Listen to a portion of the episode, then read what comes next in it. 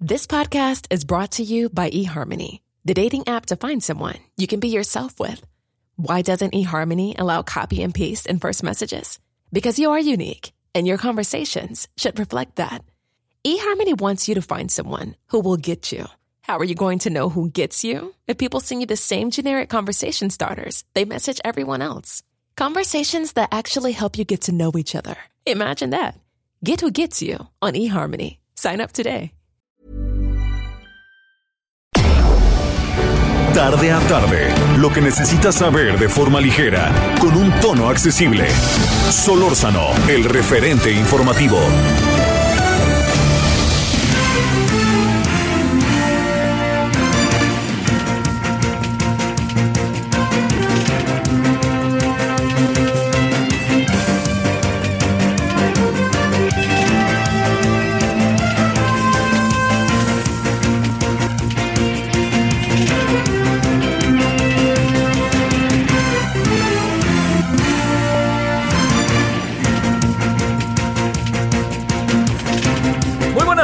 Ahora 16 con 1 en la hora del centro. Eh, deseando que haya tenido a lo largo de este día caluroso, por lo menos en la Ciudad de México, que haya tenido un buen día, que las cosas anden jalando. Muchas cosas han sucedido a lo largo de las últimas horas. Y sobre todo, mire, le diría que esto de muchas cosas, eh, cuando digo esto, es, eh, digamos, algunos asuntos pues tienen que ver con nuestra cotidianidad, nos pasan cosas, estamos de un lado a otro lado, todo esto. es- Pero, pero por otro lado, no le puedo soslayar que algo que está sucediendo y que es muy importante que lo tengamos en nuestra mira, tiene que ver con que eh, qué escenarios, esto es algo que a mí me parece sumamente interesante, no sé si, si usted lo comparte, pero qué escenarios se derivan de la elección. Es que es muy importante verlos. Yo le diría, eh, entiendo pues que andamos, que sí, una cosa que, bueno, a ver, yo le diría, si nosotros estamos viendo en la Ciudad de México un escenario, si vemos eh, el Pacífico mexicano, otro escenario. Si vemos las capitales de los estados, otro escenario.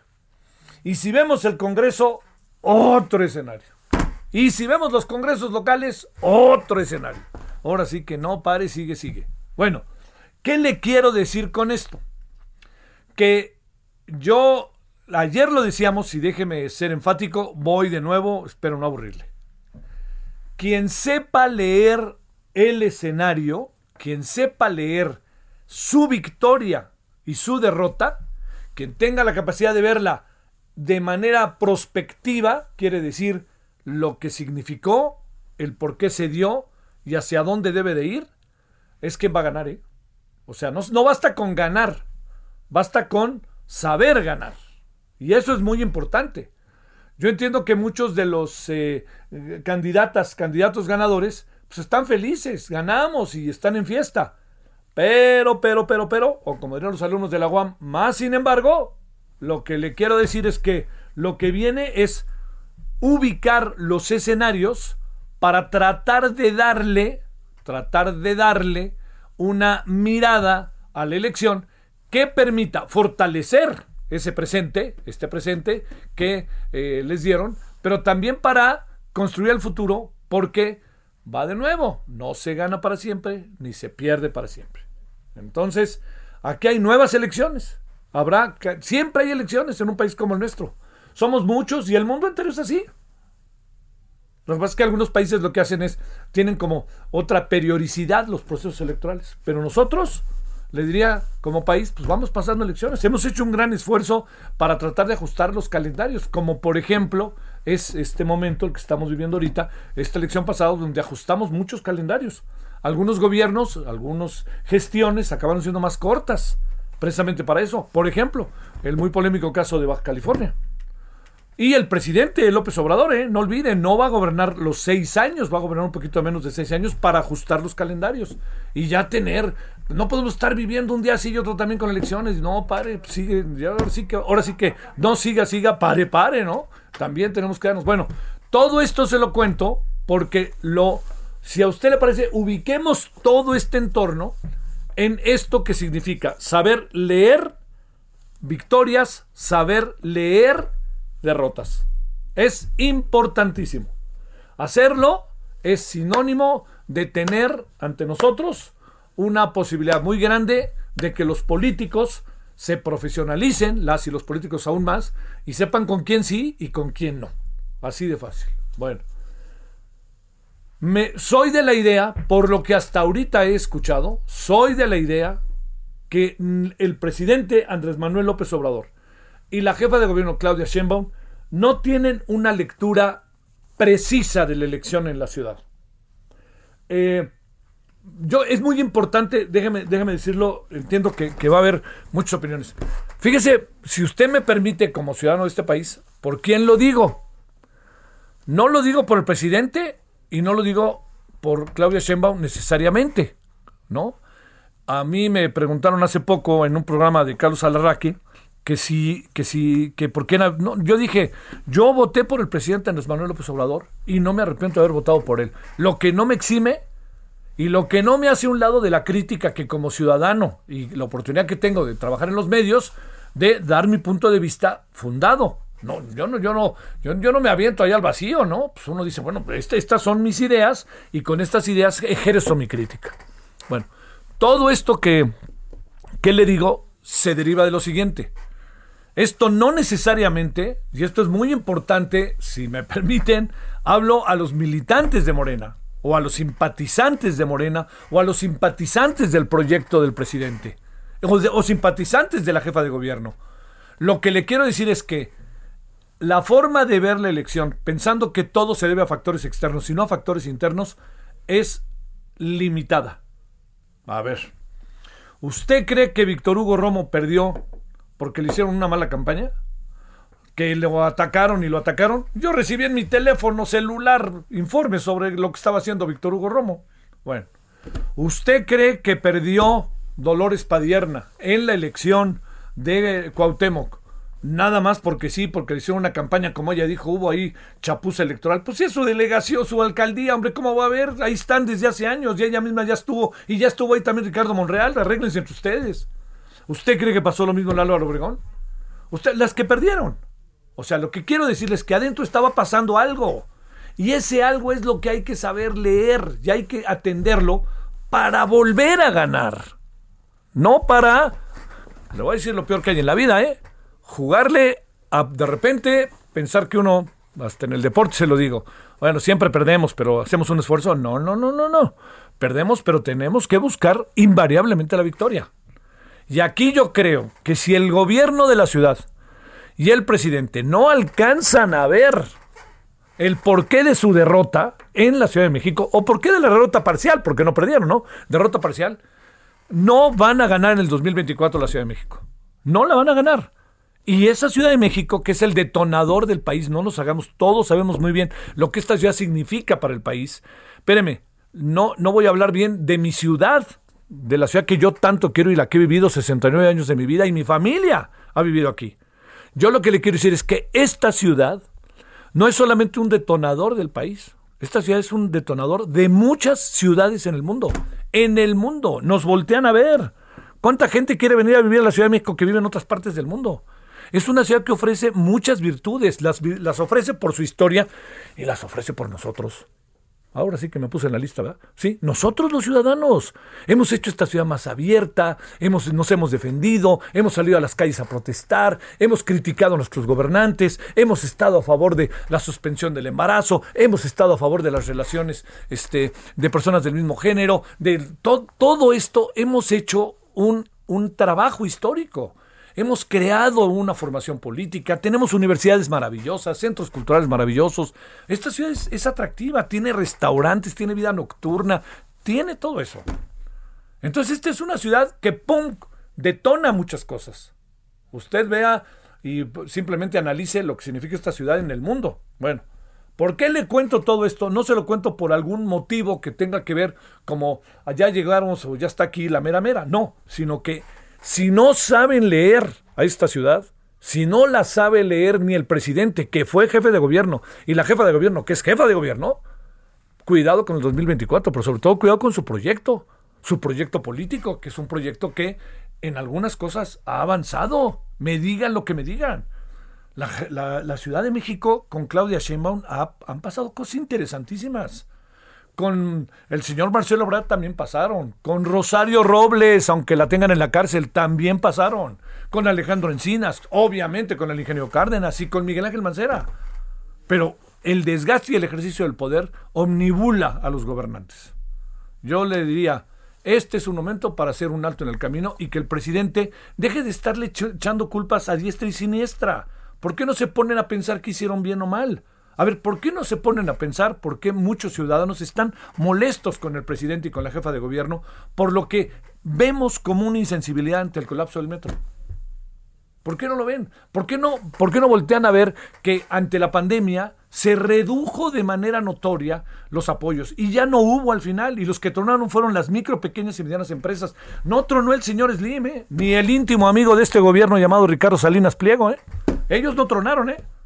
Quienes tronaron fueron los que menos tienen y es por los que hay que trabajar, según me dicen, ese era el proyecto. Entonces todo lo que pasó en la ciudad tiene una lógica que no le andan echando la culpa al de la esquina. No, es que me hicieron una campaña y vean ustedes el teléfono y saca una llamada. Señor López Obrador, no va por ahí. Véanlo con frialdad y va a ver que no va por ahí. Los ciudadanos le quisieron decir algo al gobierno y el gobierno lo más importante es que diga, hago acuse de recibo, lo escucho y a ver cómo le hago ahora. Pero tengo que reinventarme o tengo que rearmar esto. Y lo primero que hay que hacer es que la señora Claudia Sheinbaum les diga, a ver, estos de Morena ganaron, aguántenme tantito. Quiero ver a los otros cara a cara. A ver, véngase señora Lea Limón, véngase señor Mauricio Tabe, véngase el que volvió a ganar en Benito Juárez. Vamos a platicar, a ver qué hacemos. Lo importante es la ciudad, sin dejar de hacer política, que eso es intrínseco a los políticos y a Morena. Bueno, yo planteo eso porque me da la impresión de que quien va a ganar en el mediano plazo es obviamente el que ganó la elección, pero es obviamente el que le entienda. Incluso quien perdió, ¿eh? Quien perdió puede ser hoy una parte fundamental de poder entender, a ver, ¿por qué perdí hoy? ¿Y qué tengo que hacer ya? No, es que la culpa es que me mandaron unas cosas. No, no, no, no, no. ¿Por qué no? ¿Por qué no? No es el corazón de la ciudad. Moreno el corazón. No es la ciudad de la esperanza. No es la esperanza de México. Pues les voy a decir algo, ¿eh? De esperanza no se vive y seguir siendo esperanza después de dos años y medio, ya tendremos que entrar en otro terreno. Ya no somos esperanza, ahora somos realidad y vámonos con ello. Bueno, pensemos eso. Y pensemos también los que perdieron en los estados. A ver, yo diría, hay estados en que hay que ponerse a pensar por qué perdieron. Baja California Sur es uno de ellos. Estoy pensando en esos estados en donde las cosas estaban como muy parejas y de repente subió uno y otro. Pero hay otros estados que por más que hayan estado parejos, había una definición ciudadana. Guerrero, por más que al final se haya cerrado, ahí había ya una historia muy criticable, fustigable, etcétera. Bueno, eso hay que pensarlo. Hay que pensar las presidencias municipales. Triunfos de Morena, por ejemplo, pero derrotas en las presidencias municipales. Ojo con Veracruz. Ahí pasó algo. Por ejemplo, el Estado de México está más dividido de lo que parece. ¿eh? Yo pensé que iba a ser más morenista y apareció el PAN, apareció el PRI y apareció el Movimiento Ciudadano. Y también hay otro Estado que, no se puede perder de vista, que ese eh, es el, Estado de, Sinaloa, que por más que Quirino haya sido un gobernador, todo el mundo dice que entre Murat y Quirino no sabían quién está más entregado a López Obrador, pero será el sereno. Pero Quirino ha hecho un gobierno no, en muchas cosas nos consta verdaderamente importante, trascendente entre la gente. Pero ¿cómo ve que perdió? Perdió su partido. ¿Le habría importado no? No lo sé. Pero estas lecturas de tenerse, hacer talleres, espero que los partidos lo hagan. Y cierro con una cosa antes de irnos con nuestro equipo de reporteras y reporteros para que sepan cómo andamos. Déjeme plantearle algo. ¿Cómo ve que hoy el presidente dijo, bueno, primero, algo muy importante me parece. Dijo que va a haber alianzas. Vaya. Y dijo que va a haber alianzas no con los que están hechos a imagen y semejanza de él, como son los partidos este, satélites que tiene eh, Morena. No. Llegó a hablar del PRI. ¿Cómo la ve? Voy a hacer alianza con el PRI. Pues mi querida Marta Tagle, todavía legisladora, tienes razón. Estamos ante el primor. El PRI y Morena juntos. Esto es un hecho que es muy importante que entiendo que puede sacar escarnio, puede sacar enojos, pueden decir no que no, pueden fustigar al presidente, Pero señoras y señores, la política se construye con alianzas y acuerdos. Y si hay un acuerdo y hay una alianza, y esta alianza y acuerdo es ante la sociedad y no abajo de la mesa para tener conveniencias, pues entonces estamos adelante. ¿Se vale? Esa es la política.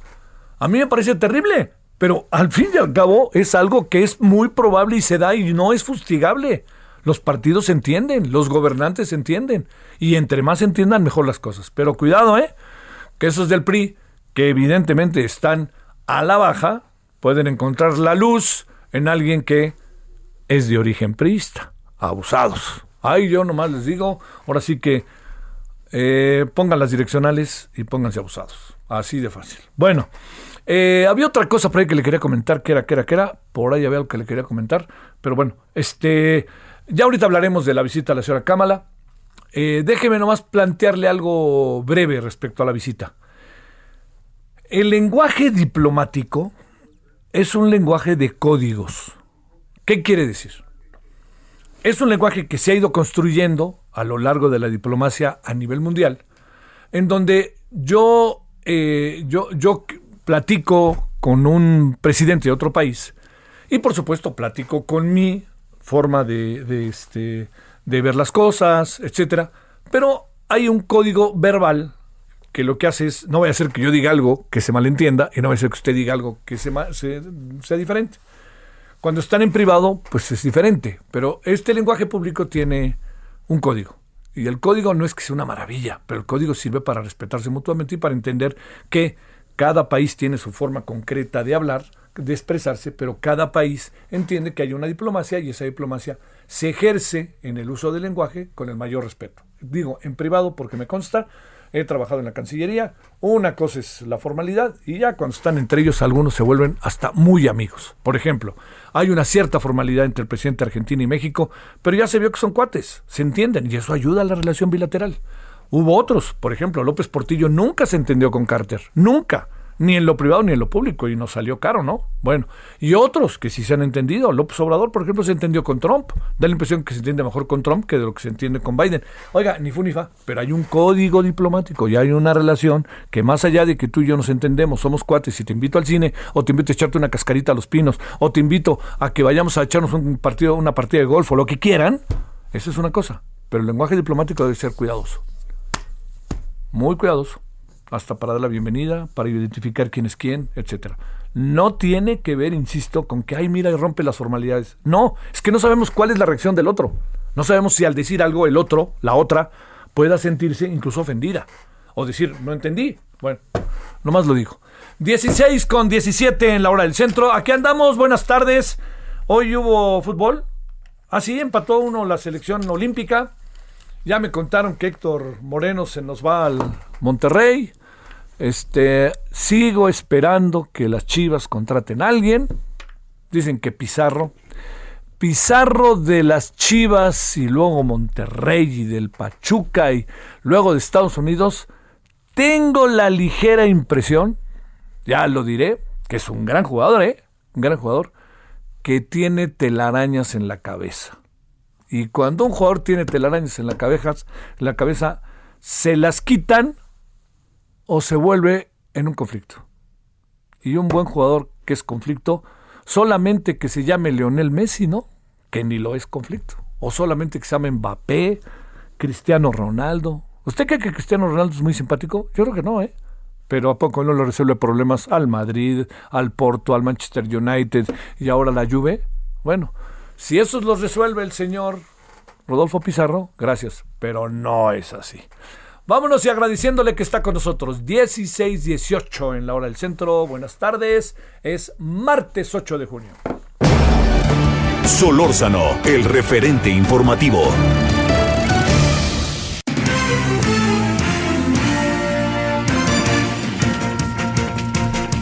Bueno, vamos viendo asuntos, ¿no? Le parece de carácter nacional y vamos a hablar más adelante de eh, la reforma judicial por la puerta de atrás. Vamos a hablar de la reunión México-Estados Unidos eh, con la señora Cámara, el presidente. Vamos a hablar con Horacio Urbano y vamos a hablar de las elecciones. Bueno, pero empezamos con lo nuestro directito. Diana Martínez, ¿dónde andas? Buenas tardes.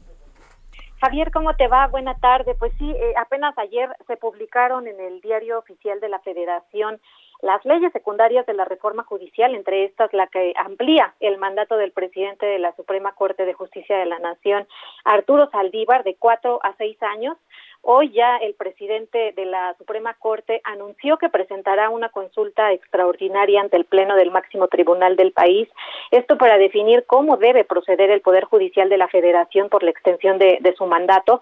Saldívar señaló que con la publicación ya de estas eh, modificaciones legislativas y su entrada en vigor, pues es necesario buscar una salida inmediata para retomar la atención en la implementación de la reforma y no prolongar la incertidumbre que está afectando al Poder Judicial de la Federación, Javier. También reconoció que ese artículo transitorio eh, que amplía su mandato ya generó un ambiente de desconfianza que pues ha sido injusto también porque pone en entredicho la labor cotidiana de la judicatura y siembra dudas sobre la independencia judicial y la división de poderes, Javier. Oye, a ver, este Ay, bueno, ahorita vamos a hablar del tema. Yo no sé si se pueda. Pues, oiga, eh, este Diana, metamos a consulta todo, ¿no? A este paso. A ver, pues sí, ¿no? A ver qué. Vamos a meter a consulta si les damos o no más vacunas a los que viven en una colonia o no. No, pues bueno. A ver, este, no me detengo porque al rato vamos a seguirle, Diana. Te planteo cómo está el tema de Tamaulipas, además. Sí, pues también prácticamente ya la, familia del gobernador de Tamaulipas, Francisco Javier García Cabeza de Vaca, pues tiene la protección de la justicia federal, unos para eh, descongelar sus cuentas y en el caso del gobernador para no ser detenido por lo menos hasta el próximo 22 de junio, esto eh, porque el juez octavo de distrito en Tamaulipas le concedió una suspensión definitiva que evita que el mandatario estatal sea privado de, su libertad por lo menos hasta que se realice la audiencia constitucional en la que se decidirá si le conceden o no el amparo. Recordarás que este mismo juez ya le había dado la suspensión provisional en días pasados y bueno, el juez consideró que la gravedad de los delitos que le imputan a García Cabeza de Vaca no puede estar por encima de la inmunidad procesal que tiene como gobernador y bueno, pues García Cabeza de Vaca tiene una orden de aprehensión en, su contra por delincuencia organizada y lavado de dinero. Eh, te comento que también el, juez séptimo de distrito de Tamaulipas concedió una suspensión provisional a la mamá de, del mandatario estatal, a María de Lourdes Cabeza de Vaca, también para, este, ordenar a la unidad de inteligencia financiera descongelar sus cuentas bancarias. Bueno, este, pero oye, querida Diana, lo que le viene al gobernador, ¿no? Porque el Congreso lo ganó la oposición, ¿no? Así es, pero por lo pronto, pues todavía en, materia jurídica hay, un camino largo, Javier. Eh, falta saber si le van a conceder o no este amparo. También que, la UIF sea notificada y tiene que eh, rendir informes para tratar de, echar abajo estas suspensiones que les conceden tanto a la, a la mamá del gobernador como a la esposa, que ayer dimos cuenta que, que también eh, le dieron una suspensión provisional, y al hermano, José Manuel. Sale. Te mando un saludo, Diana, como siempre, gracias. Buena tarde. Elia Castillo, vámonos contigo, Elia, ¿qué cuentas? Muy buenas tardes, Javier, te saludo con gusto. Pues esta tarde el coordinador de los diputados de Morena en la Cámara de Diputados, Ignacio Mier, aseguró que la coalición Juntos Haremos Historia seguirá con amplia mayoría en San Lázaro para sacar adelante las leyes y el presupuesto para consolidar el proyecto de la cuarta transformación.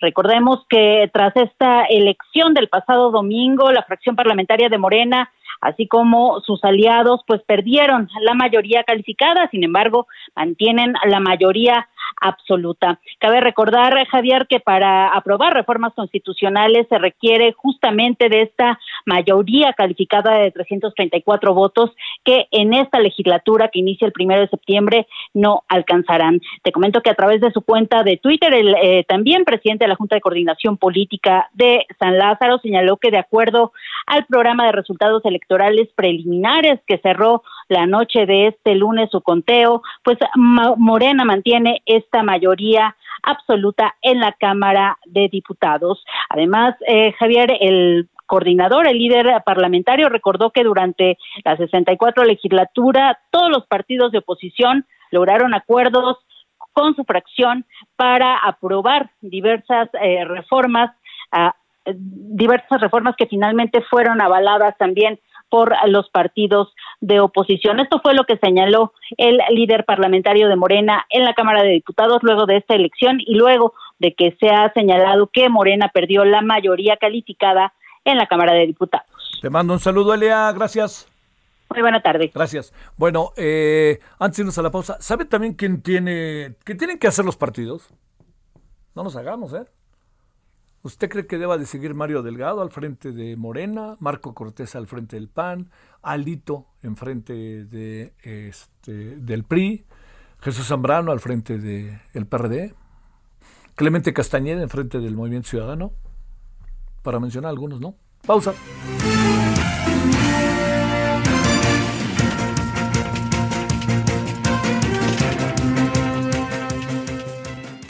El referente informativo regresa luego de una pausa. Estamos de regreso con el referente informativo.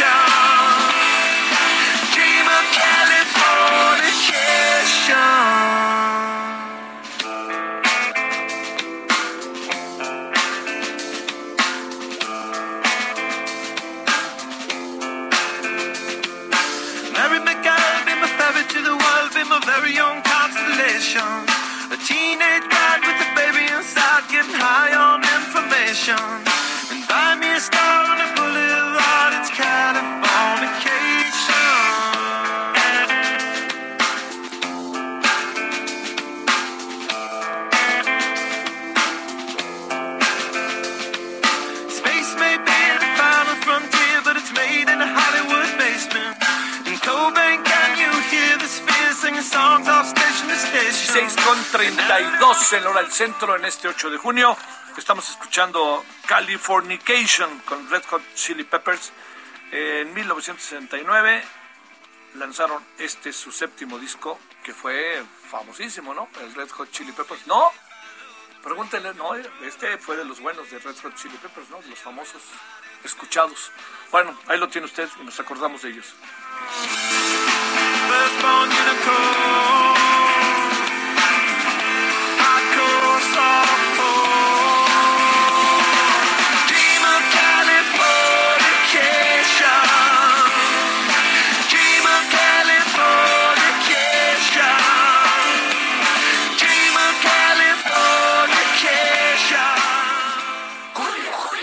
Salió a pedir de boca. Ah, pues si salió a pedir, pide a Soriana. Toda la higiene bucal y afeitado que pongo al 3x2. Como crema colgate MFP de 150 mililitros. Lleva 3 por 73,20 y ahorra 36,60. Tú pides y Julio Regalado manda. Solo en Soriana. A julio 15. Aplican restricciones. Solórzano, el referente informativo.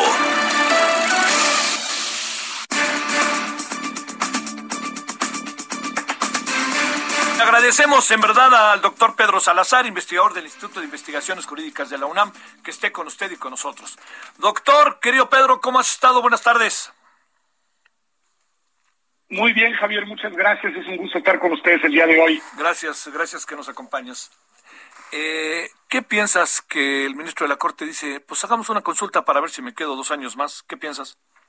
Mira, es interesante. Vamos a, a- a reconocer que una vez publicada la reforma, el ministro presidente había dicho que no se iba a pronunciar jurídicamente sobre, sobre Sí. el caso hasta que no concluyera el proceso legislativo. El proceso concluyó ya con la publicación y es vigente, en fin, ya surte efectos. E inmediatamente al día posterior, el ministro presidente pues nos sorprende con un mensaje eh, en el cual abre una ruta jurídica para desahogar, pues ahora sí que las, las dudas que hay en torno a la validez del mentado transitorio. Eh, y lo hace echando mano de algunos precedentes, pocos hay que decirlo, pero que ya han existido en la Corte, en la que consultas similares se han procesado cuando están en juego decisiones que podrían poner en duda la independencia, la autonomía judicial, que es del Poder Judicial, que es el caso, ¿no? Eh, y bueno, abre esa ruta, no nos dice mucho más de cuáles son las particularidades de la misma, pero creo que hay una nota que merece la pena reconocerse y destacarse, que es que abre la ruta para acelerar ahora sí que el pronunciamiento de la Corte. Eh, eh, mientras existe la posibilidad y seguirá existiendo de que algunos, por ejemplo, minorías legislativas, eh, presenten una acción de inconstitucionalidad, lo cual abre un lapso hasta de 30 días para que suceda, que tendría que ser desahogada a través de un procedimiento jurisdiccional que lleva su tiempo, a la que habría que darle turno y total, que estaría esto resolviéndose eh, seguramente varios meses después. El presidente de la Corte dice, no, pues dado el tema, ahora sí que va una bola rápida y vamos a provocar una opinión de las ministras y ministros sobre cómo se va a procesar, así dice, o cómo se va a aplicar, dice este, este, transitorio, o qué sucederá con su aplicación. Y creo que en ese sentido, la verdad, hay que reconocerle después de, de muchos meses de que ha sido muy criticado al ministro presidente, que además cumplió su palabra. Él dijo, una vez que concluya esto, pues veremos que el asunto lo, lo vea la Corte. Insisto, Javier, hay precedentes, pero es una figura muy poco utilizada esta que hoy, que hoy abre el, ministro. Hay que ver en qué términos hace la consulta y en qué términos se delibera en la Corte, pero hay otra posible buena noticia. Digo posible porque en estas cosas hay que ir con tiento, porque nada está del todo normado, pero es posible que al ser esta ruta y no necesariamente la de la acción de inconstitucionalidad, no se necesite una mayoría de ocho votos en un sentido o en otro, o, más bien de ocho votos para constatar la inconstitucionalidad del transitorio famoso, sino que es posible que bastara con seis votos para que el asunto se inclinara en esa dirección. Es decir, de alguna forma esta vía que el presidente de la Corte traza, digamos, le, le, le quita al procedimiento la necesidad de concluir con una mayoría calificada de 8 de 11 votos, lo cual pues también sería una buena una buena noticia porque pues de alguna forma también distiende la discusión política en torno a los posicionamientos de las y los ministros de la Corte, ¿no? Entonces, bueno, lo veo bien, Javier. O sea, ¿qué te digo? No es óptimo. Alguien aquí generó un entuerto horrendo. Yo no sé quién fue el ocurrente que provocó todo esto. No sé en qué va a acabar pero cuando menos hoy se abre una ventana para que haya un pronunciamiento de la propia Corte pronto sobre un asunto que lo único que ha generado, como tú y yo bien sabemos, es mucho desasosiego en la opinión pública y mucha inquietud y mucha molestia en el Poder Judicial, eso lo puedo decir por los desplegados que ha publicado la Asociación de Magistrados y Jueces eh, eh, Nacional, y me imagino que también, sin tener evidencia de ello, al interior de la propia Suprema Corte de Justicia. A ver, a ver si, si, si no te importa, Pedro, como para ponerlo con peras y manzanas. Cuando platicamos, cuando platicamos contigo nos decías que para una para ir en contra de una decisión de esta naturaleza ya tomada tendría que haber 8 de 10 votos. De 11. De 8 de 11 rectifico, pero no votaría el ministro por ser parte del asunto. Eso, él, mismo te ha dicho que se abstendría, entonces tú tienes razón, 8 de 10. Ok, segundo, si esto es así, la consulta ataja la posibilidad de esa, de ese momento, ¿qué tanto la puede atajar? Eh, no estamos bajo una consulta que no esté, eh, sea marcada por los términos de ley. Y siguiente, eh, esa consulta podría tener un resultado muy parejo, pero el que tenga la mayor eh, este número de, de, votos en esa consulta es lo que gana. No necesitaremos ya que pensar una diferencia de tanto número de votos, etcétera. ¿Cómo funcionaría en el, Mira, diría peras y manzanas, este Pedro? Perdón. Es, es buenísima, son buenísimas tus preguntas, Javier, y solo déjame hacer una premisa, digamos, para de descargo. Sí. Nadie tiene al 100% certeza de, de cuáles son las respuestas únicas y correctas a lo que tú preguntas, porque insisto, es una ruta poco explorada. Ajá. Dicho esto, dicho esto, te doy mi opinión. Desde mi punto de vista deberían de avanzar las dos cosas. La consulta que propone el ministro presidente Saldívar y que nos va a permitir conocer la opinión de las y los ministros pronto, pronto, muy pronto sobre el transitorio, lo cual hay que celebrarlo, independientemente de en qué sentido se incline la mayoría de ellos, cuando menos ya que escuchemos qué dicen los jueces, ¿no? Ajá. Y por el otro lado, yo creo que debe de mantenerse abierta la ruta de la acción de inconstitucionalidad, que permíteme decirlo así, sería la vía constitucionalmente ortodoxa para combatir este tipo de normas. Y déjame decirte por qué, Javier. A veces se nos olvida que el transitorio prolonga indebidamente el mandato del ministro presidente pero también prolonga indebidamente el mandato de las y los consejeros de la Judicatura. Y si bien por la ruta de la consulta que propone el ministro Saldívar es posible y previsible que la Corte dijera no se aplica la ampliación, es decir, este artículo es inconstitucional y por lo mismo lo vamos a dejar de aplicar, a inaplicar, decimos los abogados, y con eso matan el tema de la extensión del ministro presidente, pero el problema es que algunas consejeras y consejeros de la Judicatura, Javier, son designados por el Senado de la República y por la Presidencia de la República. Y entonces no queda claro que una decisión de la Corte por esta vía de la consulta tenga el impacto y el alcance para también ordenar al Senado y al Ejecutivo que inaplique la prolongación de los plazos de los integrantes de la Judicatura. Claro. Entonces, para terminar de zanjar de fondo, digamos, cortar de raíz esta eh, hiedra envenenada, ¿no? Sí. Lo que habría que hacer es que, ok, se combata hoy por esta ruta, quiero suponer y espero que así sea, que la Corte la resuelva pronto y la verdad es que la respuesta es fácil, esta barbaridad es inconstitucional y ahí muere, por lo que hace al presidente de la Corte y a los consejeros de la Judicatura, que propone y que designa la, la, el Poder Judicial, pero por lo que hace a aquellos que son designados por la Presidencia de la República y por el Senado de la República, se requiere ahora sí que cavar más hondo sí. la acción de inconstitucionalidad. Sí. Entonces yo lo que esperaría es que las y los legisladores que han dicho que la van a presentar no dejen de hacerlo, la presenten y obliguen a la Corte a pronunciarse sobre la base de esta primera opinión un poco más adelante sobre la cuestión de fondo. Y, y pues sí, la verdad es que se abre un escenario, una ruta de salida. Yo, como verás, estoy optimista porque quiero creer que los ministros van a decir Que no. lo que me parece evidente. Que no. Esto, esto no va. Sí. Pero bueno, ya quizá tendremos una tercera llamada en la que tendremos que volver a hacer cuentas con, con, con otro escenario, pero ni para qué especular sobre el mismo. ¿no? A ver, déjame plantearte otra cosa. Eh, esto crea, si me equivoco me dices, este Pe- Pedro, esto crea una especie de jurisprudencia respecto a la Corte. Quiere decir que a partir de ahora la Corte te- se abre ya la posibilidad de que haya un artículo que diga en caso de que haya una consulta se aceptaría que sean dos años más o algo así. No, mira, el punto es que esto es interesante porque la ruta esta, que es ahí una fracción de- del artículo 11 de la Ley Orgánica del Poder Judicial, Ajá. no se trata de cuestiones propiamente de, de litigio jurisdiccional, digamos.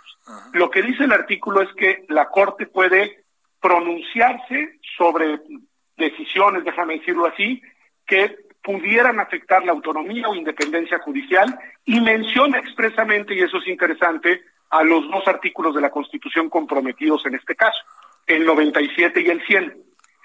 Ahora bien, la utilizó en su momento el, el, el presidente de la Corte Góngora Pimentel y también Ortiz Mayagoitia en asuntos en los cuales la Corte digamos, se pronunció, déjame decirlo así, descalificando, ¿no? Eh, eh, y obviamente entonces sacando de la mesa decisiones que podían poner en peligro a la, a la autonomía y a la independencia judicial.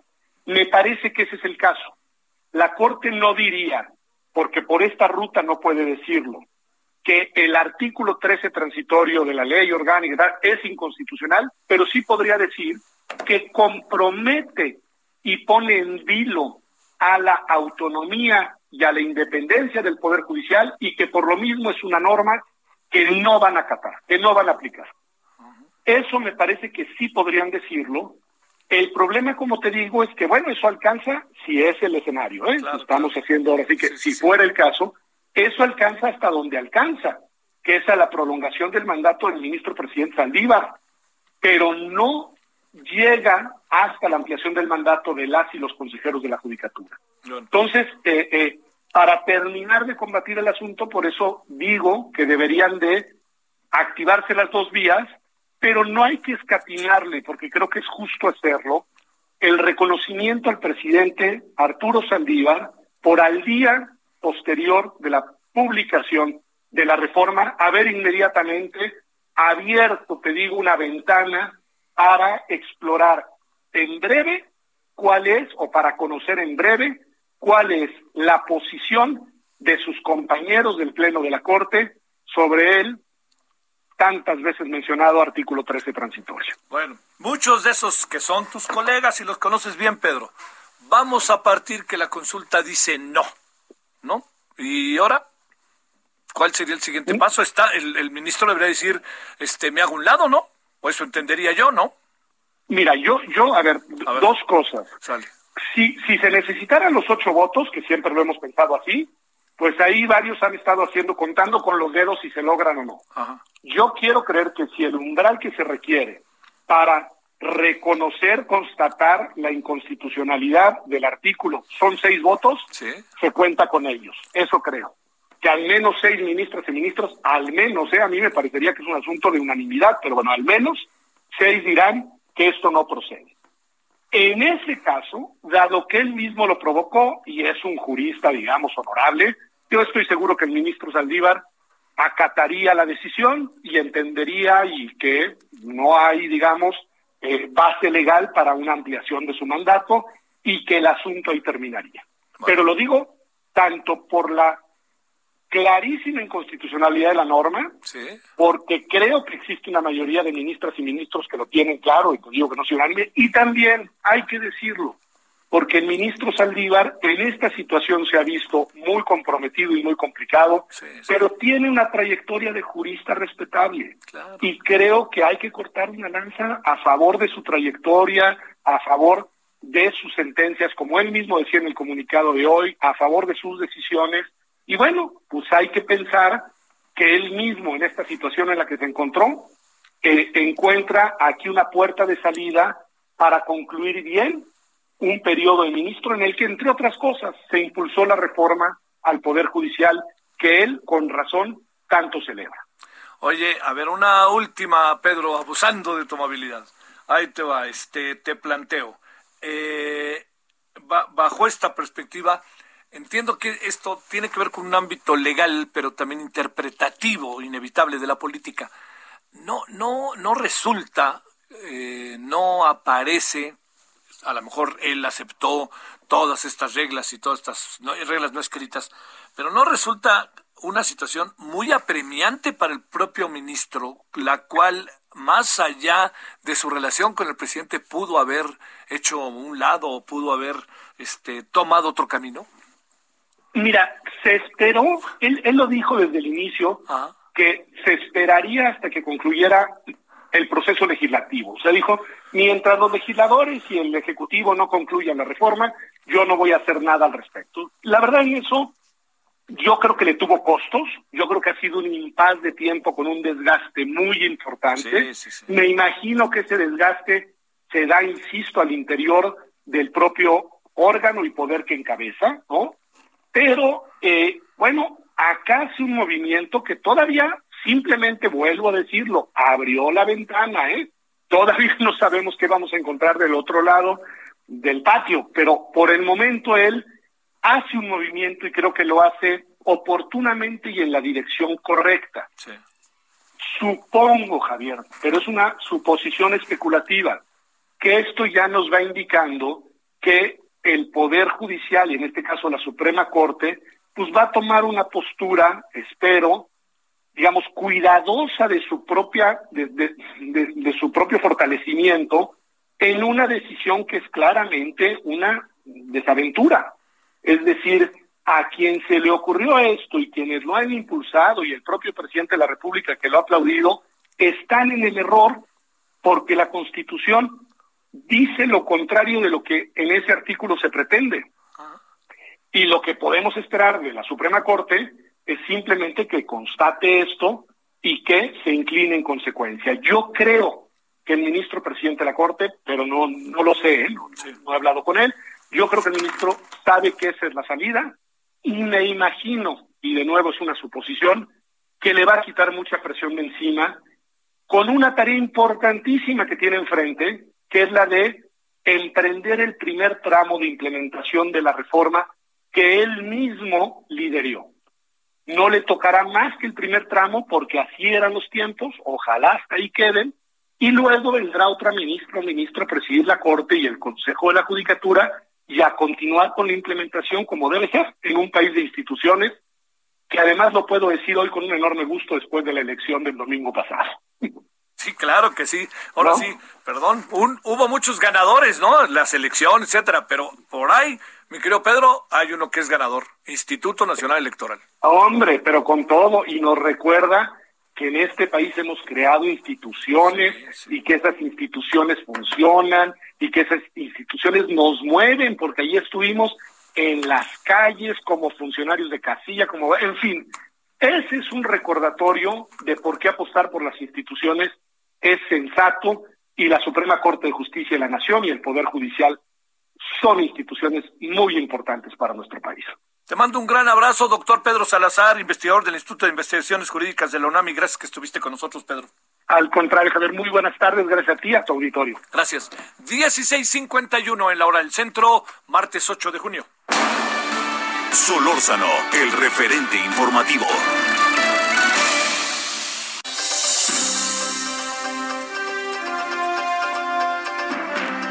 ¿Y ahora qué pasó en las mañanas de estas mañaneras? Cuéntanos, mi querido Francisco Nieto. Javier, ¿qué tal? Muy buenas tardes. Hoy en la mañanera, pues se informó que van 20 semanas de reducción de la pandemia. Hoy fue eh, martes de salud y bueno, ahí estuvo el subsecretario de salud, Hugo López Gatel, quien informó que pues va reduciéndose esta pandemia constantemente, pero eh, pidió a la ciudadanía pues no bajar la guardia. Explicó que se redujo ya un 88% la hospitalización, las camas generales y con ventilador y también pues también explicaron que va avanzando la eh, estrategia de vacunación. Más de 24 millones de personas han sido vacunadas ya en el país y bueno pues está ahorita en estos momentos pues el proceso de vacunación de la población de 40 a 49 años eh, de edad y bueno, se han concluido en esta población en 255 municipios y pues sigue este proceso de la primera dosis. Y también en la mañana el presidente López Obrador presentó el resultado de las elecciones con el 99% de las actas computadas del propio PREP. Explicó, pues dio una explicación de cómo quedó eh, compuesto el mapa a partir de estas elecciones y explicó que, que Morena gobernará nueve nueve gubernaturas y bueno, dio una explicación de cómo quedaría este proceso, pero lo que llamó la atención es el tema de la composición de la Cámara de Diputados. El presidente pues explicó que con los aliados Morena tiene pues la, la mayoría simple, es decir, 250 más uno para conseguir eh, reformas como la aprobación del presupuesto, pero llamó la atención eh, que el presidente dijo que si buscarían eh, reformas calificadas, es decir, llegar a 333 o 334 votos en la Cámara de Diputados, buscarían al PRI para que eh, negociaran y puedan darle pues, los, las, los votos que le harían falta a Morena y a sus aliados para conseguir eh, eh, estas votaciones, estas esta reforma constitucional. Y bueno, pues ahí dejó el presidente esta posibilidad de que el PRI pueda hacer la bisagra en, las, en, la, en la próxima legislatura de la Cámara de Diputados. Pues eso es parte de lo que sucedió el día de hoy, Javier. En 20 segunditos, dinos algo sobre la visita de la señora Cámara. Pues mira, se acaba de crear, eh, acaban de anunciar que se creó un, un, grupo operativo para la para combatir la trata y el tráfico de personas. También se va a invertir en el sur y en el y en Centroamérica. Se se van a llevar a cabo varias acciones para que los migrantes de, de, de Centroamérica no vayan a los Estados Unidos de manera eh, sin, sin documentos porque no serán pues recibidos en Estados Unidos, Javier. Te mando un saludo, gracias Francisco. Buenas tardes. Bueno, pausa y estamos de vuelta.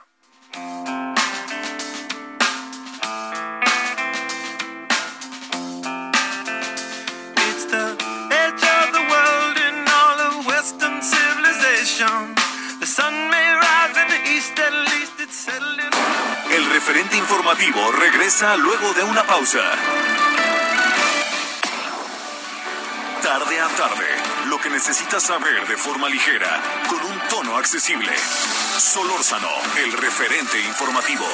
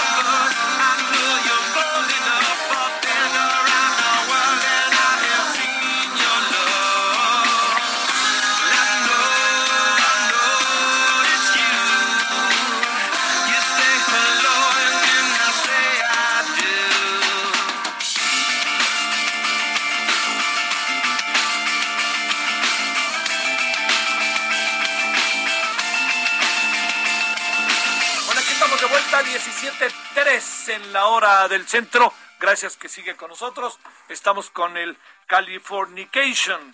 Eh, ¿Por qué razón? Porque Red Hot Chili Peppers echó a andar este disco en, el mil, en 1999. Around the World, alrededor del mundo, Red Hot Chili Peppers. Para los que no se acuerdan y se acuerdan. Para mí estos son este, relativamente nuevos. No porque sean nuevos, sino porque lo que uno escuchaba era la ola inglesa de los 70, 60. Pues, este, no sé, ¿no? Había una cantidad de grupos maravillosos, en verdad, en esos años. ¿Qué, qué, qué irrupción para el mundo fue el rock venido de los Estados Unidos? Y el de Estados Unidos, el de Inglaterra, perdón, del Reino Unido y de Estados Unidos también. 17.4 en hora del centro. Come back, baby, cause I like to say I've been around the world, back from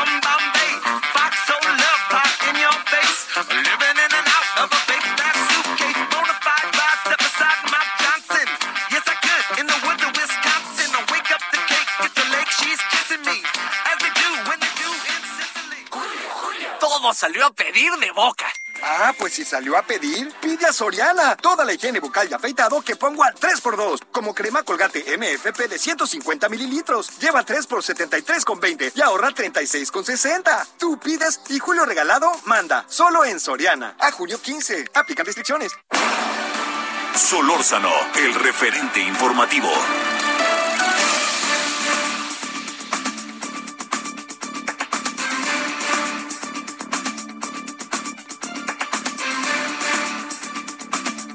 Bueno, 17.05 en la hora del centro. Con enorme gusto saludamos a Tonatiu Guillén, doctor, excomisionado del Instituto Nacional de Migración, especialista en temas migratorios, ex presidente del Colegio de la Frontera Norte. Bueno, todo un pasaje a lo largo de su vida con temas que tienen que ver relación México-Estados Unidos, el tema de la, este, de la migración, etcétera, etcétera, etcétera. ¿Cómo estás, querido Tonatiu? ¿Cómo te ha ido? Querido Javier, qué gusto saludarte. Muy, muy contento de estar contigo. Oye, a ver, primero te has de imaginar que no voy a desaprovechar la oportunidad antes de hablar de Kamala Harris y del presidente. ¿Cómo, cómo- a ver, una mirada, eh, breve si quieres, pero estas primeras reflexiones que desde el domingo traes ante el proceso electoral mexicano, una opinión sobre ello.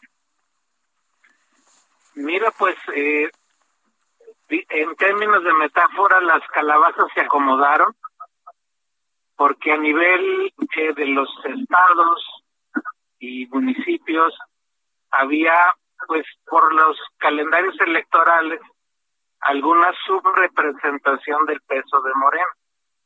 Y también por razones de la elección del 18, una sobrerepresentación a nivel federal, especialmente en la Cámara de Diputados.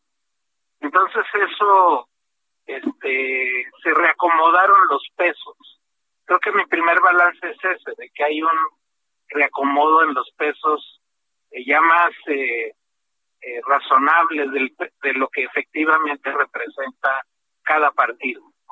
Y, y zonas como Baja California, querido Javier, en donde pues Morena ganó todo, lo cual me tiene este, sorprendido porque había pues algunas tensiones muy importantes eh, políticas y con grupos empresariales, organismos de la sociedad civil, pero que no no maduraron en oposición electoral de manera potente.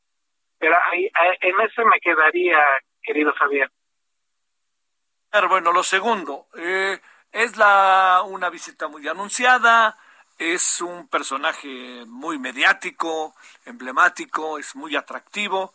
El presidente, creo que le dijo presidenta de otro nombre, en fin, en fin, ya, eso digamos como parte del anecdotario, pero ¿qué ves de inicio de esta visita?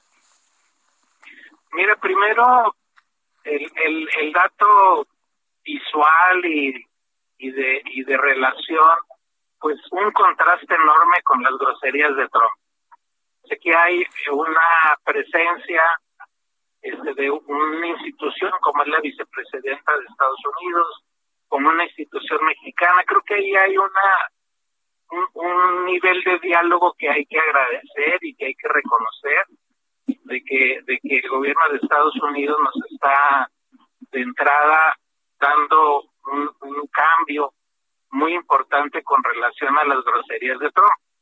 Entonces sí, primer dato, qué bueno que estamos en otro nivel de comunicación y que se pueda dialogar. Y, del otro lado, pues eh, noticias interesantes, creo que, que sí vale la pena eh, algunos de los temas, no, no, habría que ver en qué maduran, pero varios de los temas sí vale la pena mucho este, subrayarlos, Javier, de lo que se trató en las reuniones. Oye, a ver, vamos al tema que es uno de los grandes asuntos, si tomamos en cuenta de dónde viene la señora Cámara, ¿no? De Centroamérica. A ver, migración. Mira, aquí hay eh, varios asuntos que están cruzados.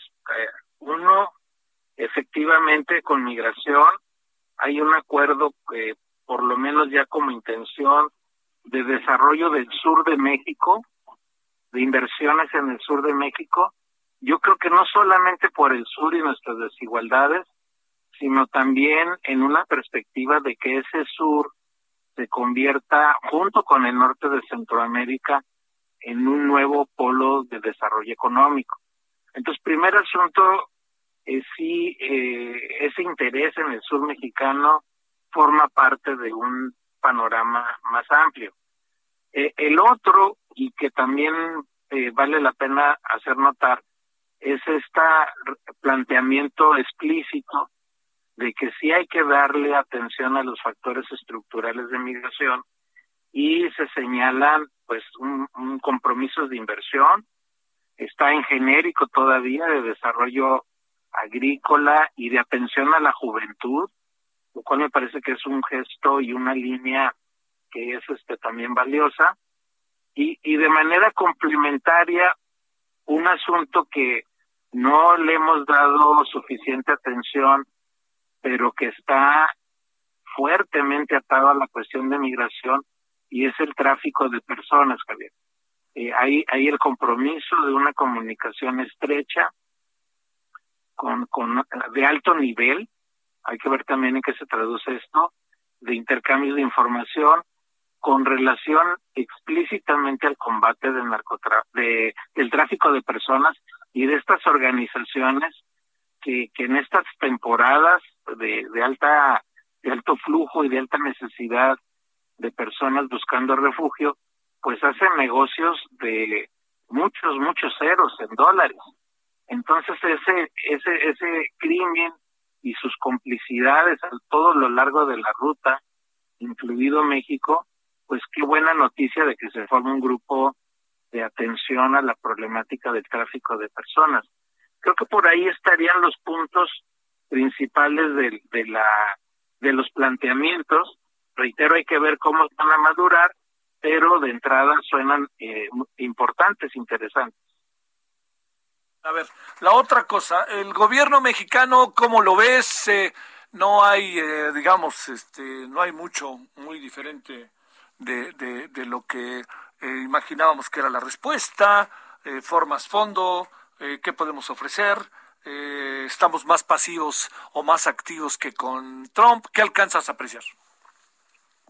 En este momento todavía pasivos, no, no, no veo un liderazgo importante, eh, sobre todo si lo comparamos con el arranque del gobierno de López Obrador, que estaba muy echado adelante, muy eh, en la agenda nacional. De hecho, recordarás, Javier, que el primer gran asunto después de la toma de posesión fue el planteamiento del programa de desarrollo integral del sur de México y del norte de Centroamérica, eh, invitando a, los países centroamericanos, teniendo un diálogo también con el gobierno de Estados Unidos, por lo menos como, como intención. Ya después nos batearon feo, pero eh, por lo pronto en aquel momento había un, una, una presidencia muy echada hacia adelante y ahorita francamente pues está muy discreta este la presidencia el eh, cancillería creo que se está moviendo más. Y hay otro asunto en donde no estamos Javier que y yo lo lamento mucho que es el de los mexicanos en Estados Unidos. Ahí ahorita hay una eh, ruta de regularización por lo menos que ya está caminando de ampliación de, de del mercado laboral en Estados Unidos y el gobierno de México explícitamente renuncia a tener un protagonismo eh, eh, dentro de las reglas del gobierno de Estados Unidos mismo, dentro de sus leyes, pero renuncia a entrar en, esa temática, lo cual pues, sí es un retroceso no solo con respecto a este gobierno, sino con respecto a la historia de nuestra relación con Estados Unidos y la problemática de migración. Entonces ahí, ahí es donde veo que el hueco está más eh, pronunciado, Javier. Bueno, oye, eh, habrá, este, digamos, el, se llega a acuerdos en estas reuniones. Entiendo que hay algo de formalidad. También, oye, también hay algo de diplomacia, ¿no? Este debe de, la diplomacia tiene un código, no puedes hacer las cosas así como se te antoja, ¿no? Pero digamos, ¿qué alcanzas ahí a ver en esta otra parte de diplomacia, acuerdos concretos, la forma en que se está tratando a la señora Kamala, en fin, pues todo esto que también forma parte de, ¿no? Son, son, son buenas señales, Javier. Eh, reitero que el gran contraste frente al gobierno de Trump es de agradecerse. O sea, efectivamente hay una oportunidad de diálogo y aquí, pues, el reitero el rol eh, más protagónico del gobierno mexicano sería muy valioso. Hemos tenido épocas eh, sensacionales de, un liderazgo en, en la problemática centroamericana, como cuando estaba eh, lo- los conflictos armados de manera muy extendida en Centroamérica, eh, y ojalá pudiéramos recuperar eh, ese rol protagónico de liderazgo y, esa parte eh, formal del diálogo con Estados Unidos, también ele- elevarla de, de, nivel. Y sí hay noticias interesantes, o sea, se va a reactivar los grupos de diálogo de alto nivel en materia económica. Buena noticia, ojalá potencie los acuerdos del tratado comercial. También se van a potenciar los acuerdos en materia de seguridad. El- eh, hay, hay, hay acuerdos de entrada, vamos a ver finalmente en qué documentos nos, nos comparten, pero hay, hay acuerdos de que sí hay eh, un, la, sí, sí hay la construcción de un diálogo a nivel de seguridad y a nivel de secretarios en esa materia, lo cual también es interesante. Lo, lo que comentaba hace un momento sobre tráfico de personas también de alto nivel.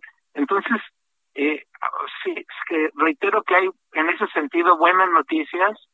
Este, yo, yo recuerdo que cuando empezaba es, este, este posicionamiento del gobierno de México y de López Obrador en la cuestión centroamericana, esa etapa de muy echada adelante, pues eh, se hicieron anuncios muy grandes y muy muy, muy vistosos, pero que finalmente no, no maduraron.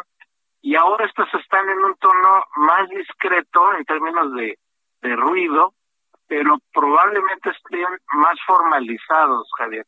Y eso creo que, reitero, son buenas noticias y, y habría que tomarle la palabra al gobierno de Biden y avanzar en la ruta que ellos mismos están proponiendo, que es ya de desarrollo y de un trato humanitario y de respeto de derechos a los migrantes. Eh, eh, habría que, que avanzar, este, reitero, tomándole la palabra y, y incluso empujando un poco más en esa dirección. que tiene que ver con derechos humanos, defensa de migrantes, mexicanos en Estados Unidos, frontera, todo eso, ¿no? Correcto, Javier. Ahí es eso, ese, ese, ese conjunto de, de, de problemáticas. Eh, ahorita eh, el, la, el escenario nuevo es de que nosotros mexicanos también ya formamos parte de estos flujos eh, en busca de refugio y formamos también parte de los flujos crecientes por razones laborales como en los viejos tiempos entonces este este este esta curva de ascenso de, de inercias que ya no teníamos pues van a formar parte de los problemas y, y retos y, y, y oportunidades de la relación bilateral en estos próximos años eh, por lo menos lo que queda del presidente López Obrador todavía son es un buen periodo y mismo mismo de Biden. Entonces hay que aprovechar ese, esa agenda abierta creo que pueden sintonizar bastante bien y, y con un agregado que, que hizo también ver eh, la señora Harris que es que la relación con México no es sola, no es cualquier interacción eh, entre países. En México y Estados Unidos ya tenemos que avanzar a una concepción de nuestra relación mucho más densa y hablar ya abiertamente de cómo gestionamos nuestras interdependencias, que son de escala enorme, evidentemente en economía, pero también en sociedad y dentro de sociedad en las dinámicas migratorias. Ahí estamos más que entrelazados y ni modo, hay que caminar juntos.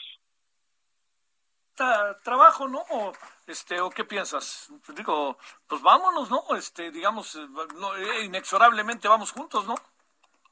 Totalmente, esa es una agenda este ya eh, eh, inevitable, ya no es discrecional, es una agenda necesaria, ya ya no ya no hay que ya no hay opciones en términos de quiero o no quiero, ya son estructuras eh, completamente eh, interdependientes.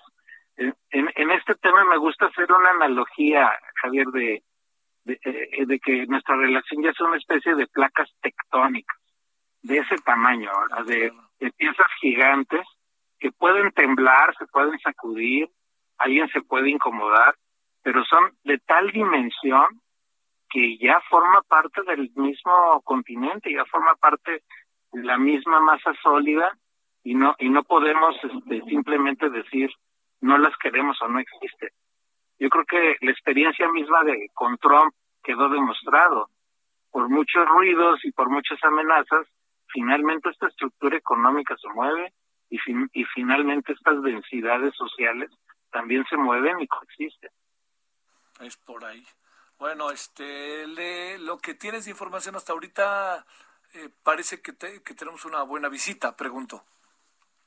No, sin duda. Eh, de hecho, hay un reporte ya en, la- en el sitio oficial de, de, de la vicepresidencia de, de Estados Unidos y hay una reseña de estos puntos que acabo de, de comentarte y, y por lo menos en función de esa reseña, buena nota, Javier, realmente buena nota. Avance. Querido doctor, bueno, oye, y este, es, eh, me, me hice bolazo, ¿tienes información si firmaron un acuerdo con USAID, este, o no? ¿O qué fue lo que pasó, eh? En- Entiendo que sí hay memorándums en, en firma, incluso unos directamente con relaciones exteriores, con USAID, y, y hay seguramente alguna nota compartida. Eso, hay algunas partes que implican dinero. Por ejemplo, hay una parte de, de algo así como 150 millones de dólares en los próximos tres años para apoyar la reforma laboral en México eso es, eso es eh, también importante. Hay, hay como 250 millones también eh, relacionados con inversión en el sur de México y, y una parte interesante en vivienda. Eh, entonces creo que son, son, son elementos que, que necesariamente implican una formalización y que seguramente estarán en un, en un documento de entendimiento o en varios, porque son de distintas materias. Tal, tal vez los más complicados en, en, en el asunto de seguridad, eh, este, estos acuerdos entre los dos gobiernos eh, en el primer nivel en materia de seguridad, porque ya es un acuerdo entre secretarios a ese nivel.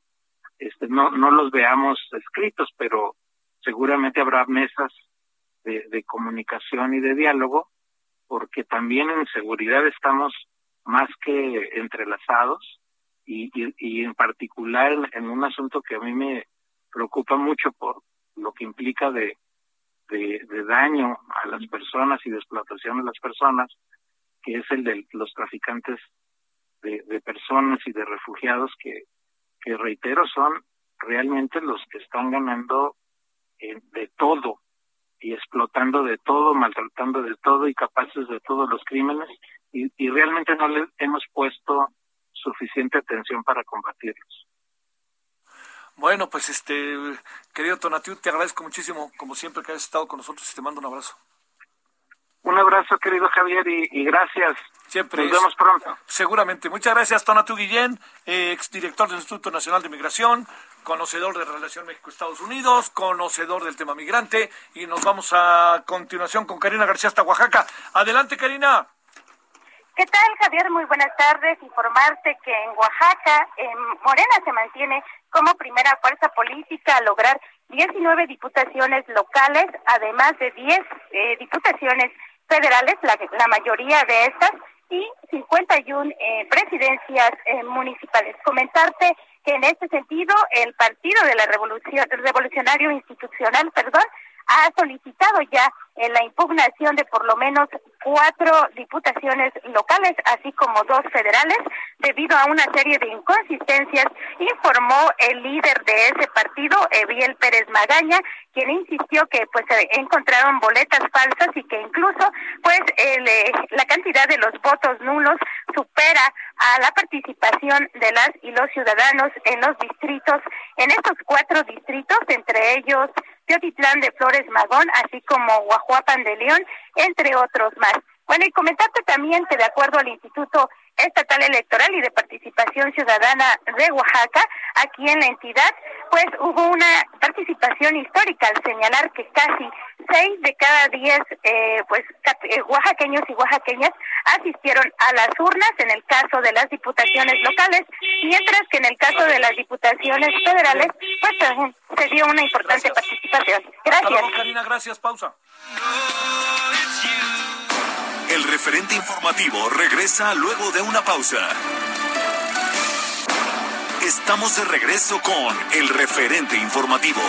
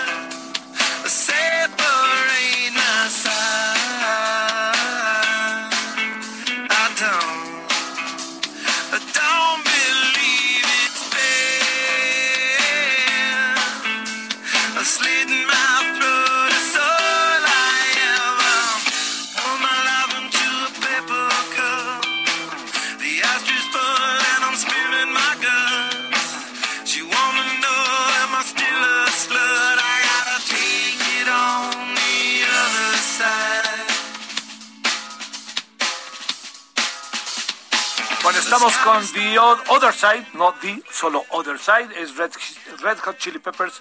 En el 99 lanzaron su disco, uno de los más famosos, más eh, emblemáticos, que es el de eh, Californication. Escuchemos.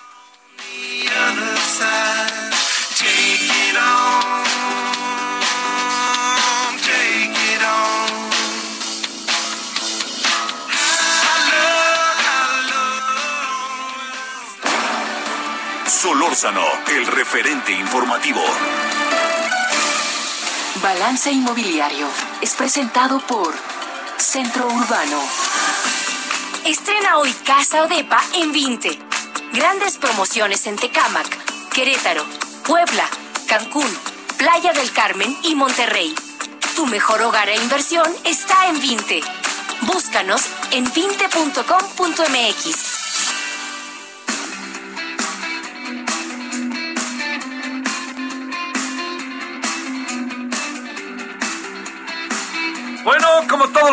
martes, querido Horacio, ¿cómo has estado? ¿A poco la elección cambiará algo, algunas políticas en materia de construcción y eh, políticas de desarrollo urbano y vivienda? Te saludo con gusto antes que nada. Querido Javier, pues muy buenas tardes, pero yo creo que sí va a cambiar, entre todas las cosas que va a cambiar, va a cambiar hasta el sabor del café, pues me parece que las políticas de desarrollo urbano evidentemente tendrán que cambiar, porque seguramente al estar viendo las razones que provocaron que muchísima gente en las delegaciones centrales votaran en, en, en contra del partido, Entonces seguramente están viendo algunas decisiones que pudieron haber sonado bien hace tres años, pero que evidentemente no acabaron de ser del agrado de la gente. Y una de ellas, quizá, que puede tener que ver con la, la- el frenón que le puso a la industria inmobiliaria la jefa de gobierno. Bueno, a ver, ¿por dónde le entramos por ahí, mi querido Horacio? Mira, yo creo, yo creo que, va a tener mucho que ver también, porque además, digo, hay, hay ajuste, hay cambio, hay, hay cambio en el Congreso capitalino, eh, hay, hay varias delegas, eh, alcaldías que ahora van a estar gobernadas por partidos que eran de oposición, entonces me parece que la, la, el debate por ver cuál debe ser el futuro de la ciudad es donde nos vamos a estampar con la falta de un proyecto de ciudad materializado en un plan de desarrollo urbano que no existe. No hay, no hay que olvidar, querido Javier, que el plan de desarrollo urbano de la Ciudad de México, por increíble que parezca, tiene prácticamente 20 años sin actualizarse, lo cual es inconcebible para una de las ciudades más grandes del mundo. Espérame, espérame, esto me parece terrible. Yo, yo hablaba de las muchas virtudes que tiene la ciudad al principio, que las tiene, y que el resultado de la elección obligada, obligaba a tener una lectura sobre el por qué alguien gana, ¿no? Por qué alguien pierde. Este, pero en una cosa como estas, mi querido Horacio, pues uno diría cómo es posible, ¿no? No es posible porque, a ver, cuando, cuando un- una ciudad debes tener un proyecto de entender cuál es el futuro de la ciudad y esa definición de futuro evidentemente no es lo que se le ocurre al gobernante en turno, sino alcanzar acuerdos, eh, eh, ponerlos primero, antes de alcanzar acuerdos, ponemos todos de acuerdo para ver qué futuro queremos para la ciudad, refiriéndonos específicamente a cosas como la vocación, o sea, cuál debe ser el tipo de empleo que se genere, el tipo de empresas, el tipo de industria que se concentra en la Ciudad de México y después traducir esto en una en un esqueleto urbano que responda a ese planteamiento. Si queremos que haya industria, pues hay que tener parques industriales. Si queremos que haya oficinas, pues hay que tener edificios de vivienda.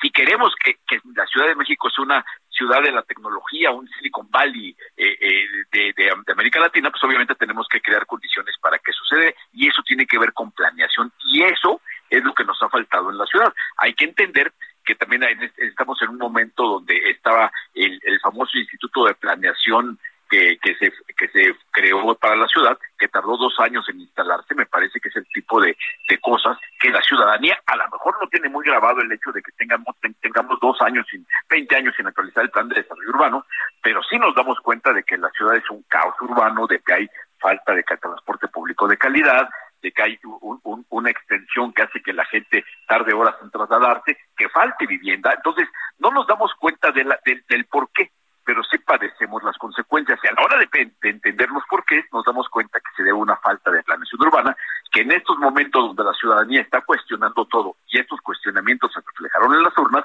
me parece que va a provocar que en el gobierno se pongan a ver todas las políticas públicas, educación, todo aquello, y llegado el, el momento van a ver también qué pasó con vivienda, qué les está pasando con vivienda, qué les está pasando con desarrollo urbano, qué pasó con los miles de empleos que tiraron a la basura de la industria de la construcción eh, frenada desde que entró el gobierno de la jefa de gobierno Sheinbaum. Entonces me parece que es un momento de reflexión que puede ser un, un, un antes y un después para todo lo que tiene que ver con la industria de la construcción y en consecuencia para el sector inmobiliario.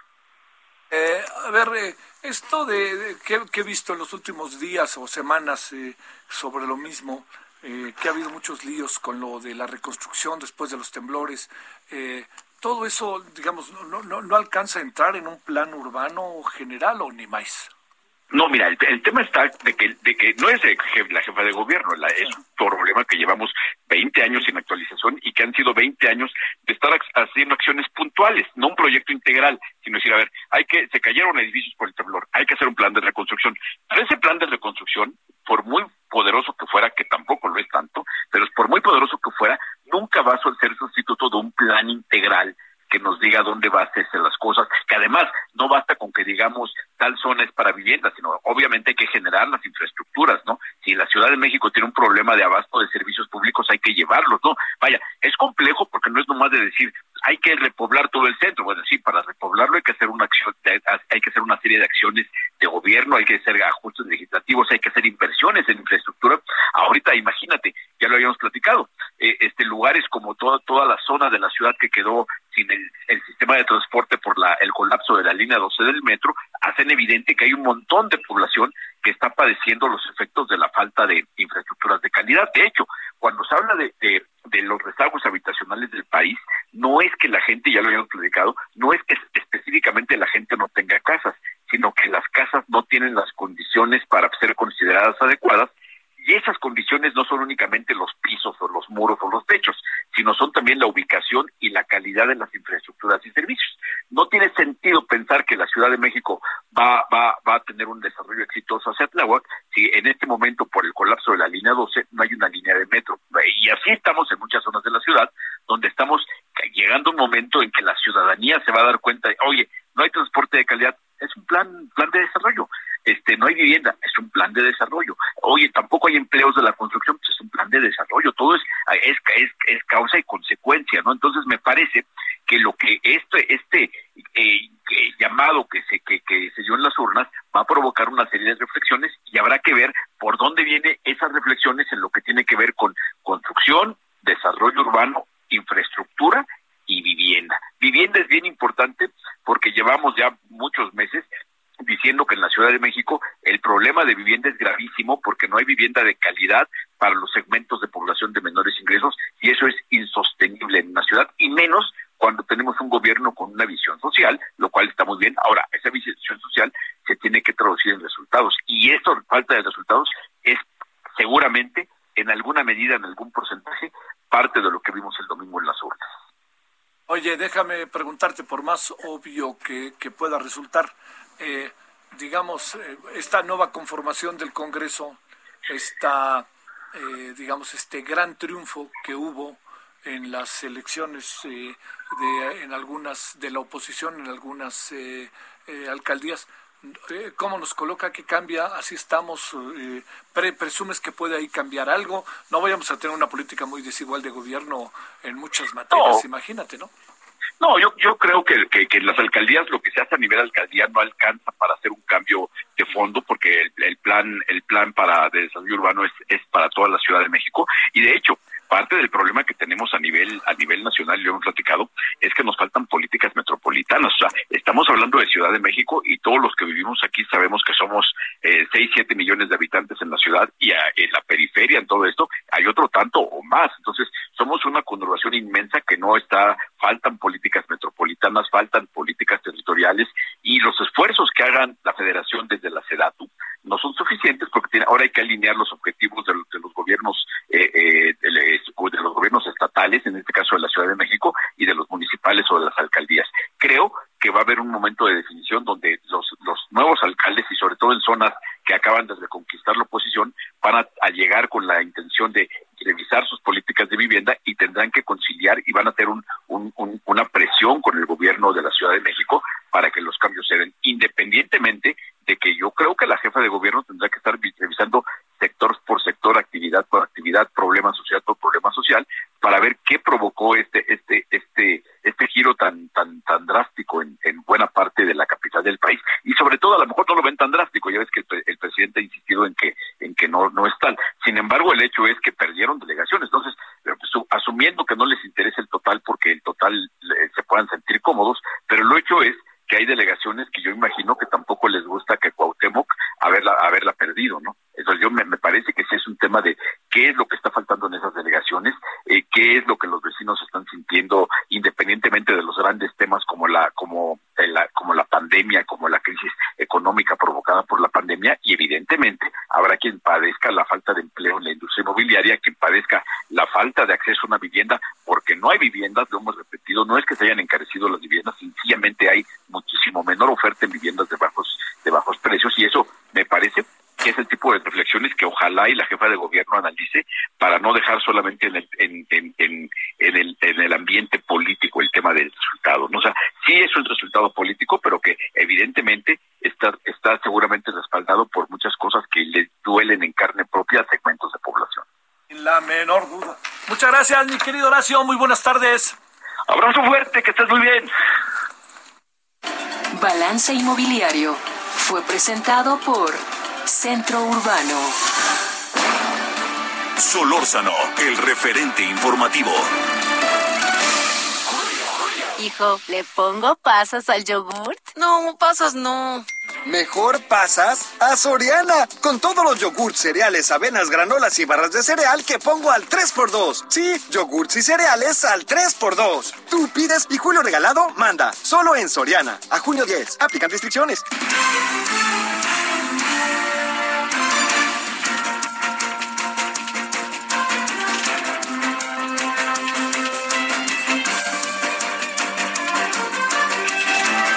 Vámonos hasta Hidalgo. José García, ¿dónde andas, José? Buenas tardes. ¿Qué tal, Javier? Un saludo aquí desde la capital del estado de Hidalgo. Pues comentarte que tras concluir el programa de resultados electorales preliminares del PREP del Instituto Estatal Electoral, cuatro de los once partidos registrados en el estado de Hidalgo perderían su registro al no obtener el 3% necesario de las votaciones para continuar como organismos políticos. Y es que de acuerdo con el artículo 39 del Código Electoral de Hidalgo, los partidos políticos podrán conservar su registro si obtuvieron por lo menos el 3% de las votaciones. Pero más por Hidalgo, Podemos, redes sociales progresistas y Fuerza por México perderán su registro al no obtener dicho porcentaje. El partido Podemos, que ganó dos alcaldías en el pasado proceso electoral 2020, solamente sumó el 2.4% de las preferencias, mientras que redes sociales solamente obtuvo el 2.3%, Fuerza por México solo el 1.06% y Más por Hidalgo solo el 0.9%. Estos partidos perderán su registro en las próximas horas de acuerdo con la calendarización del IE, mientras que otros partidos que también están en riesgo de perder su registro son el Partido Encuentro Social de Hidalgo, que solamente obtuvo por sí solo el 1.8% de las preferencias, aunque se alió con la coalición de Va por Hidalgo con el PRI, PAN, PRD, que ganaron cuatro distritos electorales. También el Partido del Trabajo y el Partido Verde Ecologista del México están en riesgo de perder su registro al no obtener el 3% de las votaciones por sí solo, pero formaron parte de la alianza Juntos Haremos Historia, que ganó 40, 14 de los 18 distritos electorales con Morena al frente. Es la información que tenemos hasta el momento, Javier. Muchas gracias, José García, gracias. Gracias, buenas tardes. ¿Cómo ve? Cuatro partidos desaparecieron. No, pues es que hay que ver cómo hacerles todos los partidos. Y acá a nivel nacional también, ¿eh? Algunos andan sufriendo, ya veremos el miércoles mañana y veremos el próximo domingo. Bueno, vámonos a las 17 con 46 en la hora del centro. Solórzano, el referente informativo. Fernando Flores fue el candidato a la presidencia municipal de Metepec. Ahí fue por lo que se conoce como la Alianza, en donde participaron juntos, en un hecho con singularidades, la- sin la menor duda, el PRI, el PAN y el PRD. Fernando, ¿cómo estás? Muy buenas tardes. Muy bien, Javier, muy buenas tardes, ¿cómo está? A ver, cuéntanos qué pasó y cómo estuvo eso de una alianza que es, de- decía yo, luego difícil de entender, singular, pero qué fue lo que pasó. Eh, y creo que conserva, por lo menos el PRI, ahí cierta autoridad en la zona, ¿no? Sí, pues, pues mira, yo decirte que yo no soy político, a mí me invitaron, yo soy empresario, a mí me invitan a participar y me invitan a participar por la coalición, yo salgo signado por el PAN y luego viene la coalición, PRI, PAN, PRD, y bueno, me toca encabezar los esfuerzos de esta coalición como un candidato ciudadano, no pertenezco a ningún partido político, y bueno, hicimos un, un buen papel y logramos una votación histórica en el municipio. ¿Quién, La votación más alta en la historia del municipio. quién gobernaba, eh? ¿O quién gobierna, perdón? Eh, Morena. Sí. Esto es algo importante. ¿Qué distancia, por lo menos hoy en los números que están a la mano y que dice el Instituto Electoral del Estado de México, el OPLES, qué distancia hay entre eh, tu candidatura y la candidatura de Morena, que quedó en segundo lugar, eh, virtualmente? Más de, tre- más de 30 puntos. Es mucho, ¿eh? Sí, Sí, es mucho, mucho, ¿eh? Sí, sí, sí. más de 30 puntos. Sí, es, es, es, es mucho. Oye, a ver, te pregunto, en ese mismo marco, eh, sé que eres de ahí, sé que además, pues como sea el PRI, el PRI ganó Toluca, ¿verdad? Eh, también la alianza, ¿no?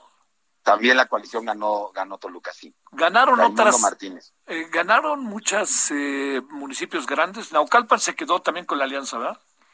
Sinaucalpan tengo entendido que también. Sí, esto sí casi seguro, fíjate. A ver, pero hablemos de Metepec. ¿Dónde están las broncas en Metepec? ¿Y qué hacer ya que eres de ahí, empresario, y tu dinero está ahí metido, no? Sí, también. Aquí generamos eh, bastantes empleos. Bueno, generamos muchos empleos en la República, pero en Metepec tenemos eh, la base de las oficinas. Y bueno, el, el problema principal de Metepec es la inseguridad en este momento. Y nosotros propusimos, nos comprometimos en la, en la campaña a crear la policía de proximidad en el municipio.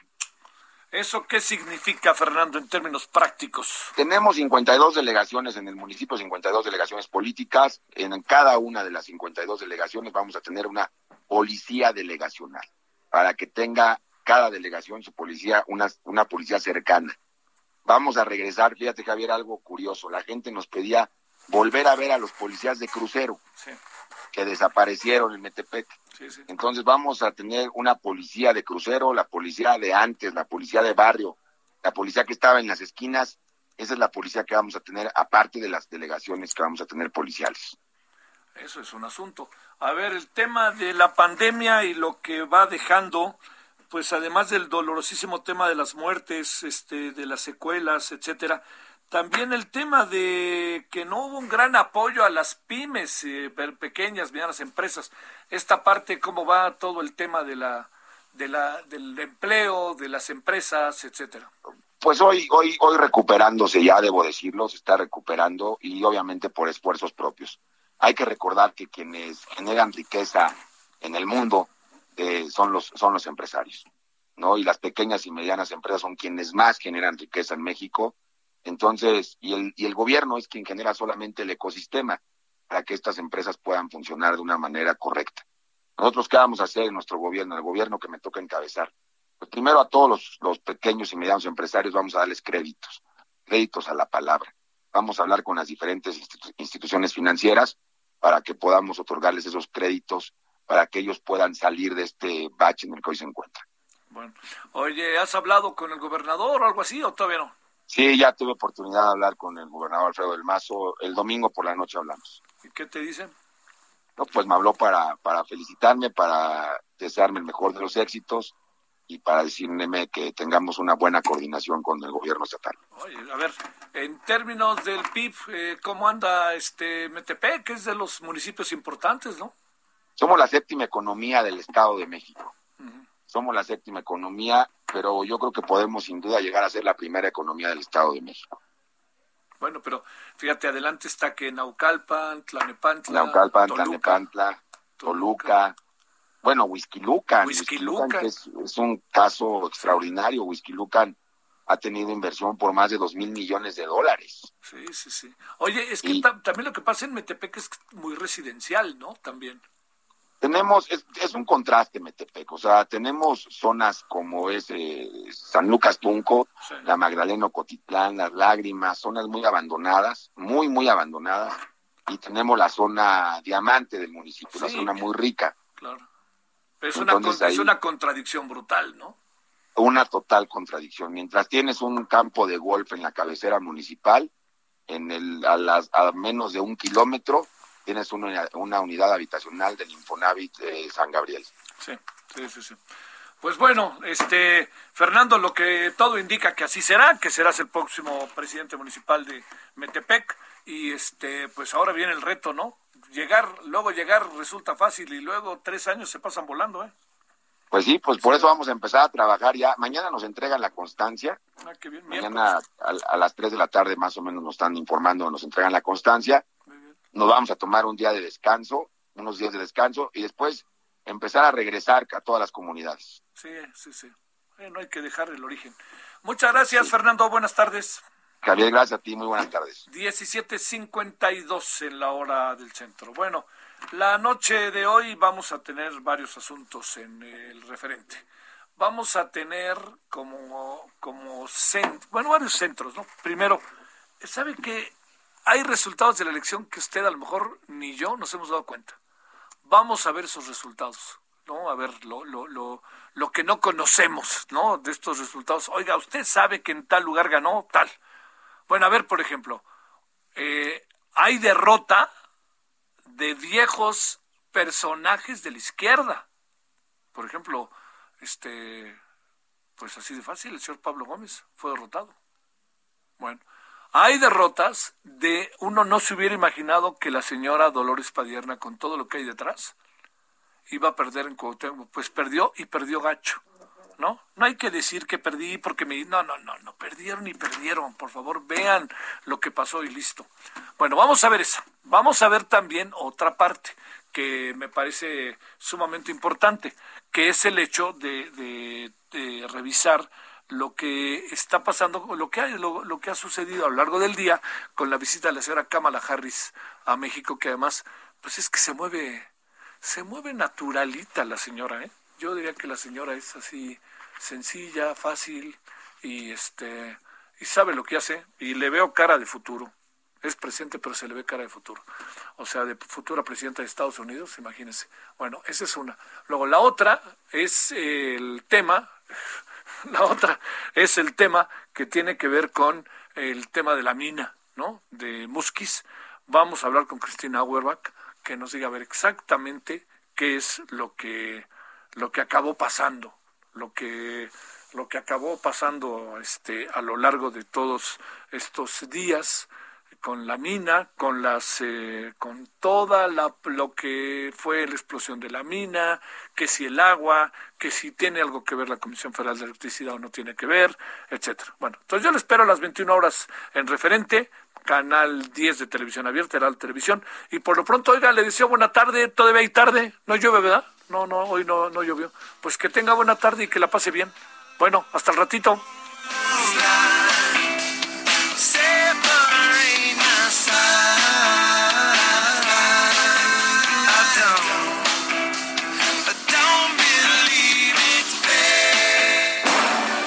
Hasta aquí, Solórzano, el referente informativo.